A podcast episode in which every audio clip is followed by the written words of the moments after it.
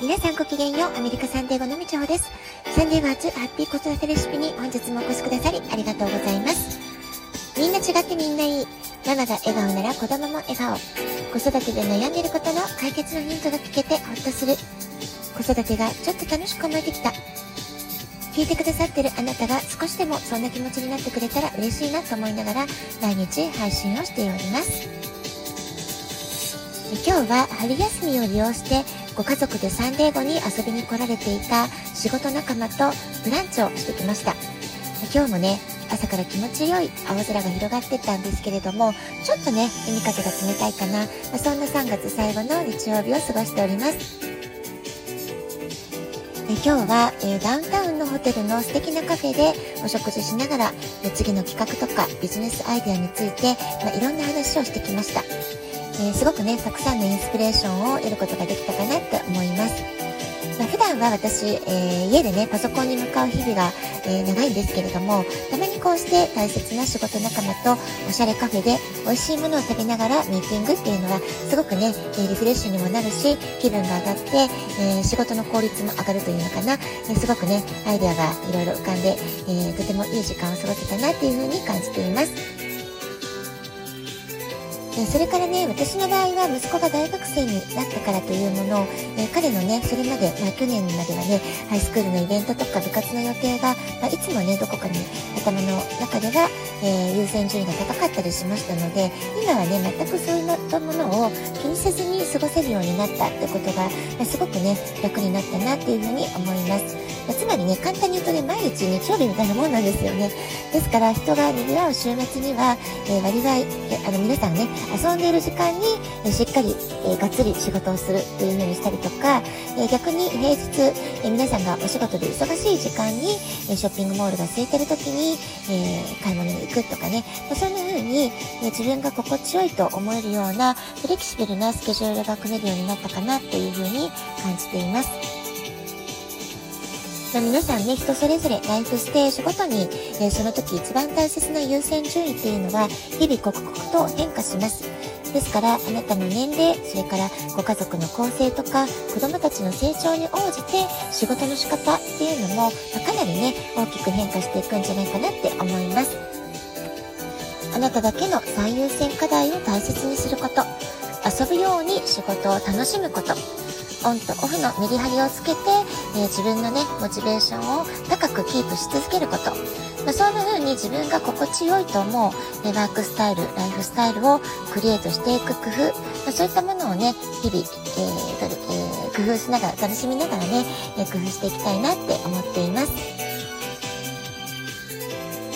えー、さて今日はですね、子供たちの学習においても、それから私たち大人が仕事をする上でも大切な要約力ということ、改めて取り上げてみたいと思います。このラジオトークでもね、何度か要約力を高めようとかね、まあ、そういう話題を話してるんじゃないかなと思いますけれども、まあ、大切なことはね、繰り返しお話ししていこうかなと思っています。今はインターネット上に文字情報とか動画など情報が常に溢れていますよね。だからこそこのたくさんの情報量を自分の中でどう精査していくか、え、何をどう、えー、ま、吸収していくか、まあ、そういったことをね判断することがとても大切になってくるんじゃないかなと思います。例えば YouTube の切り抜き動画、えたくさんいろいろ出てますよね。まさにこうした動画っていうのは編集者の価値観によって大事な部分を抜粋した要約力が問われているところ、まあ、つまりね本質を見抜く力が試されている動画ということが言えるんじゃないでしょうか。え私自身毎日様々な動画を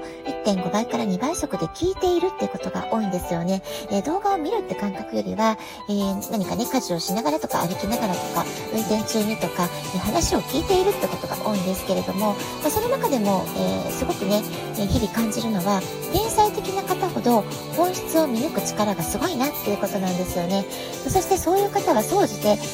話がものすごくわかりやすくて秀逸なんですよね。すごくわかりやすい、あ、なるほどなってね、えー、こっちが、えー、うなってしまうような例え話で、えー、説明してくださるってことが、えすごくね、上手かなって思います。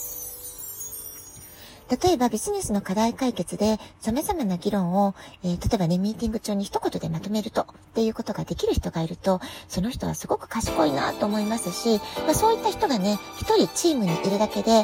ー、すごくね、えー、求心力が高まるというか、え、問題解決の糸口をつかみやすいチームってことが言えるんじゃないかなと思います。ま、そういう意味では複雑なこととか難しいことを一言にまとめることができるっていうスキル、実にね、価値が高いスキルなんではないかなって思うんですよね。今日も私自身仕事仲間と大学進学のセミナー、まあ、えっ、ー、と、2月3月に行ったね、セミナーのシリーズの反省会であったりとか、今後どんなテーマでお話ししていくといいかしらって、まあ、そういうね、いろいろな意見交換をしていました。そしていろいろな資料を共有しながら、え一緒に見ている時ね、え大学進学で重要となるエッセイの準備作業として、え大切なこととして自分自身に対する解像度を上げていく、まあ、こういう表現があったんですけれどもあすごくね、えー、分かりやすい表現をしているなっていうふうに、えー、共感しました。それから教養課程とかリベラルアーツっていう言葉これもねアメリカ大学進学のセミナーではよく出てくる言葉だったりするんですけれどもこのね教養という言葉もいざ説明しようとすると非常に抽象度の高い言葉ですから、えー、分かりやすい説明って結構難しかったりするんですよね。でもこんな表現だとどうでしょうか？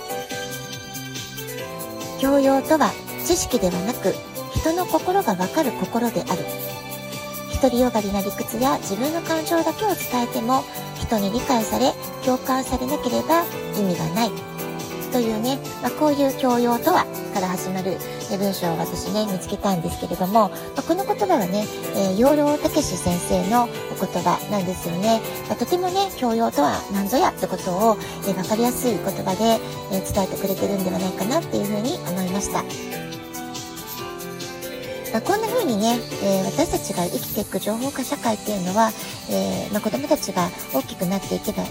くほど、ますますこの情報をどう取り扱っていくか、え情報をどう生かすか、えー、まあ、今ね、戦争だって情報戦争なんて言われてるぐらいですから、え私たち日々言葉の取り扱いには敏感になっていくってことがすごく大切になってくるんじゃないかなと思います。ですから毎日ね、どうやったらより分かりやすく伝えることができるのかとか、複雑な課題や問題をどう噛み砕いて一言でそれを表現したならばどういうことだと言えるのか、まあ、そういったことをね日頃から考えていくといいんじゃないかなっていうふうに思いました。あなたにとって要約力っていうのは、えー、どんな風に捉えていらっしゃるでしょうか。はい、今日ね、えー、お話ししたことをちょっとヒントに、あなたなりの要約力ってどんなことっていうのを、えー、少しね、考えてもらえるといいかなと思います。明日はね、引き続き、この、じゃあ、要約力、どうやって鍛えたらいいのっていう話をね、えー、していきたいなっていうふうに思っています。明日もよかったら聞いてみてください。ラジオトークアプリインストールしておくと、スマホからいつでも簡単に聞けます。あなたからのお便り、ご意見もお待ちしております。では、今日はこの辺で、今日も素敵なお時間をお過ごしください。ごきげんよう、部長でした。さようなら。